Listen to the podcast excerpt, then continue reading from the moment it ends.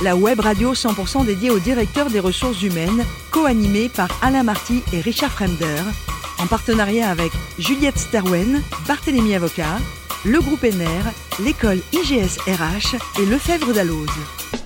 Bonjour à tous, bienvenue à bord d'HRD Radio. Vous êtes 12 000 directeurs des ressources humaines et dirigeants d'entreprise abonnés à nos podcasts. Merci à toutes et tous d'être toujours plus nombreux à nous écouter chaque semaine. Vous le savez, vous pouvez réagir sur nos réseaux sociaux. Aujourd'hui, nous retrouvons avec plaisir toujours pour son billet d'humeur Lionel Prudhomme, directeur de l'IGSRH, école qui forme des étudiants à leur future responsabilité, évidemment en ressources humaines. Bonjour Lionel. Bonjour Richard. Alors aujourd'hui, on va aborder le thème de l'expression du métier par le dirigeant. Ça, ça a l'air important. C'est exact, Richard. L'actualité m'amène à revenir sur le rôle du dirigeant au moment où le mot magique transformation remplit les pages des journaux, les présentations professionnelles, les prises de parole télé ou radio, etc., comme si la transformation était le seul et unique credo des dirigeants modernes. La transformation n'est pas un but en soi pour un dirigeant, son agenda est davantage lié à l'évolution du métier de son entreprise vis-à-vis des marchés pour obtenir, garder ou développer une position stratégique forte. En quoi c'est aussi important me demandez-vous, Richard Oui. Euh, L'hypothèse que je formule est que les entreprises qui réussissent le mieux actuellement dans ce monde de polycrise sont celles où le dirigeant a formalisé, formalise, formalisera le plus finement son métier en résonance avec les tendances présentes et futures du marché. Alors, en quoi ça consiste pour qu'on comprenne bien? Cela paraît simple en apparence, pourtant cela exige, Richard, de prendre en compte de nombreuses dimensions. De plus, cette démarche n'est pas établie une fois pour toutes, mais requiert des itérations multiples pour continuer à capter les mouvements du marché. Démarrons avec cette notion de métier qui est selon moi essentielle. Pour l'appréhender, nous emprunterons une définition à Alain-Charles Martinet, professeur émérite de stratégie à l'IE de Lyon. Le métier, dit-il, est un savoir-faire global permettant de satisfaire une demande avec une offre adaptée. Dans cette définition, le couple offre-demande est classique, je n'insiste pas.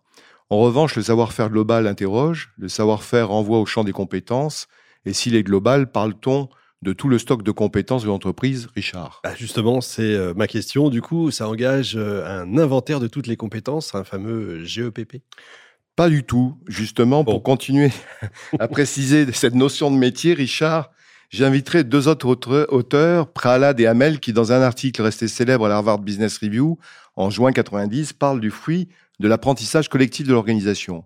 Donc, euh, pas de GEPP, si je comprends bien. Non, pas de GEPP. Euh, la GEPP n'exprime pas directement le métier de l'entreprise. Cette notion d'apprentissage collectif de l'organisation ouvre à ce qu'il faut appeler les compétences clés ou distinctives de l'entreprise. Quelles sont-elles? C'est sans doute votre prochaine question, Richard. On peut rien vous cacher, Lionel. Tout d'abord, pour les distinguer de l'exercice GEPP, il faut envisager les compétences, la compétence distinctive comme un agrégat de compétences individuelles et collectives façonnées par l'organisation, ses processus de travail, sa culture, ses routines, son histoire, ses symboles, etc. Ensuite, elles sont en très petit nombre au sein de l'entreprise, pas plus de 10 en réalité. Il s'agit donc de macro-compétences. Prenons un cas pour euh, illustrer le propos. Par exemple, Benetton, ses compétences distinctives étaient la teinture, les couleurs, la publicité, la logistique, la structure en réseau. Un autre exemple, Sony, je ne les citerai pas toutes, mais pêle-mêle, la miniaturisation électronique. Rappelons-nous euh, du Walkman. La PlayStation. Oui, je vois que vous suivez, Richard, mais aussi l'écran plat télé, la chaîne IFI miniature, l'appareil photo, etc. Une autre euh, compétence distinctive, le design, dont Steve Jobs était fou entiché. Effectivement. Comment est-ce qu'on sait que celles que vous citez sont des compétences distinctives? Pour répondre à cette question précise, il faut mobiliser un modèle euh, développé en 91, 1991 par Jay Barney, professeur de corporate strategy à Texas A&M University. La compétence est distinctive si, 1. Elle crée de la valeur pour le client, 2 si elle est rare, 3 si elle est difficile à imiter par des concurrents, et enfin 4 si l'organisation a la capacité de la maintenir, de la développer ou d'éviter son obsolescence. Cette dernière dimension organisationnelle renvoie, d'ailleurs explicitement à l'apprentissage collectif d'organisation chez Rapra et Hamel. À la vue de votre air interrogateur, Richard, prenons un exemple pour rendre la notion la plus concrète possible. Oui, merci Lionel. Par exemple, Airbus. Richard, euh, Airbus maîtrise parmi d'autres, une compétence distinctive, les matériaux composites. L'A350, en 2013, a passé le cap des 50% des structures en matériaux composites. Reprenons le modèle de Jay Barney. Quelle valeur créer pour le client dans le cas d'Airbus, la compagnie aérienne Le matériau composite est plus léger et plus résistant que les alliages métalliques? La conséquence La réduction de deux postes budgétaires importants pour une compagnie aérienne, celui du carburant, économisé au décollage car avion plus léger, et la maintenance car l'avion est plus résistant. La compétence est-elle rare? Oui, car le concurrent chinois n'ayant pas une maîtrise équivalente à Boeing ou Airbus, la compétence agit comme une barrière à l'entrée. Est-elle imitable? Oui, mais avec un cycle de 5 à 10 ans de retard au mieux. Enfin, Airbus a-t-elle la capacité organisationnelle de maintenir, de faire évoluer cet agrégat de compétences? Apparemment oui. Avant peut-être de vous laisser me poser euh, votre prochaine question, Richard, j'aimerais souligner que derrière cette compétence matériaux composite, il y a une diversité d'emplois, des milliers chez Airbus, et des fonctions, des centaines, qui vont de l'ingénieur en résistance des matériaux à celui en chimie de matériaux, ou en aérodynamisme, en ingénierie de process industriel, en recherche, en développement, en design de machines-outils, etc., en passant par des fonctions multiples de techniciens et d'ouvriers, et j'en oublie forcément. Effectivement, vous m'avez devancé, Lionel. Cela m'arrive. Juste encore un mot, Richard, sur cette notion de métier qui combine donc moins d'une dizaine de compétences distinctives pour une organisation. Cette définition du métier montre qu'à partir d'un agrégat de macro-compétences, l'expression du métier va sans doute différer d'une entreprise à une autre, mais également au sein d'une même entreprise, d'une équipe de dirigeants à une autre. Pour quelle raison?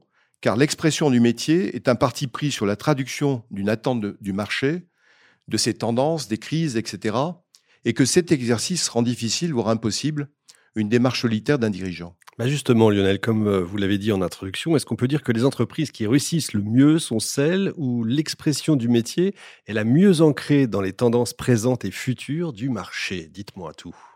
Avant euh, de vous répondre, Richard, j'ouvre une parenthèse sur quelques effets de mode euh, actuels désastreux. Outre le mot transformation dont j'ai déjà parlé, mis à toutes les sauces, même quand il s'agit de changer seulement un stylo, tout est devenu transformation, c'est absurde.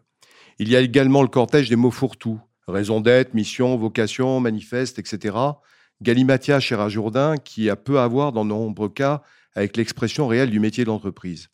De la même manière, le dirigeant dont il est question ici, Richard, je m'empresse de le dire, n'est pas le patron mythologique qui sait tout, qui transforme le plan en or, conforté par une littérature managériale qui aime les contes de fées et les sagas héroïques. Je referme la parenthèse. Du coup, à quoi ressemble ce fameux dirigeant, Lionel? Disons-le, il est bien plutôt un dirigeant qui navigue dans l'incertitude et la complexité et qui se trompe s'il pense qu'il pourra régler seul tous les problèmes auxquels il sera confronté, disait Gilles Adair, président des Gonzander, cabinet de search bien connu euh, euh, suisse d'ailleurs, pas américain, c'est le seul cabinet anglo-saxon euh, de ce niveau-là, de ce type-là, dans les cinq premiers cabinets au monde en juin 2020 dans les échos.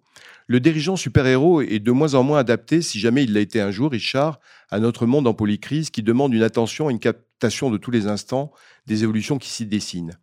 Le meilleur dirigeant, ajouta-t-elle, est celui qui pose les bonnes questions, qui sait bien s'entourer pour tenter d'y répondre le mieux possible.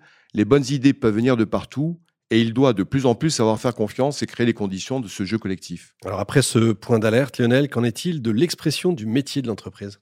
Alors, pour être très concret, Richard, prenons appui sur un cas réel, celui de Schneider Electric et de son PDG Jean-Pascal Tricoire. À sa nomination en 2006, Schneider Electric est une entreprise reconnue de produits électriques centrée sur l'Europe et les États-Unis avec une activité mineure dans le digital qui faisait d'ailleurs déjà beaucoup de profits. Quelle est l'expression du métier de l'entreprise en 2006 dans son rapport annuel, elle est d'être le leader dans une industrie du futur et seule à développer ensemble les deux métiers toujours plus convergents que sont la distribution électrique et les automatismes et contrôles.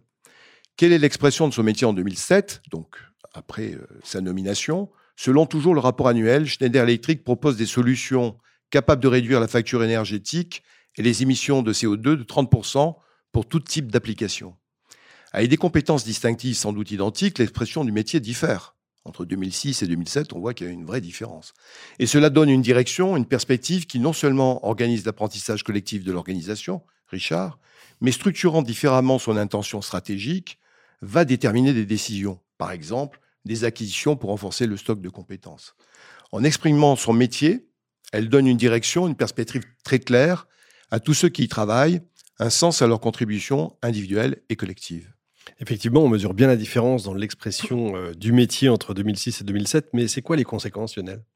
Si nous reprenons la dimension développement durable, hein, celle qui est de réduire la facture énergétique et émissions de CO2, Schneider Electric a multiplié par 60 son chiffre d'affaires en 20 ans, combinant consulting et solutions technologiques. Pour la dimension digitalisation et le software, partant d'un chiffre d'affaires d'un milliard euh, d'euros, Schneider Electric a atteint 15 milliards en 2022 et dans son expression du métier de 2006, celui des produits électriques, la taille a quadruplé.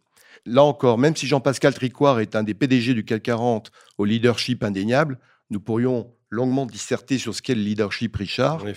Cela ne conduit pas à une fascination vers un héros, mais plutôt la reconnaissance de celui qui a su animer un collectif autour de lui et renouveler l'expression de ce qu'était le métier de son entreprise. Dans votre démonstration, Lionel, même si vous vous en défendez, il y a une fascination quand même pour un leader visionnaire infaillible.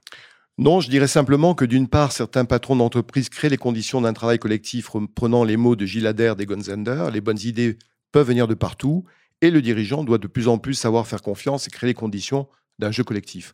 D'autre part, pour illustrer la force de ce jeu collectif, toujours en partant du même exemple, Jean-Pascal Tricoire a initié un modèle décentralisé de son COMEX, un multi-hub. Un COMEX multi-hub, c'est quoi? En 2011, il décide de répartir les membres du COMEX dans chaque grande région, Nord-Amérique, Europe et Asie, pour que chacun puisse prendre des décisions en circuit court, en étant proche des clients. Lui-même à Hong Kong avec deux autres membres, la DRH et le directeur stratégie et innovation. Résultat, en 2006, la part des pays émergents ne représentait presque rien dans le chiffre d'affaires de Schneider Electric. Aujourd'hui, c'est 45% du chiffre d'affaires. L'Asie est le second marché de l'entreprise derrière l'Amérique du Nord. Bien évidemment, ce raccourci n'analyse pas tout le travail accompli. Ça ne dit pas non plus que c'est le seul PDG du CAC 40 qui parle mandarin. Il n'y a pas de baguette magique.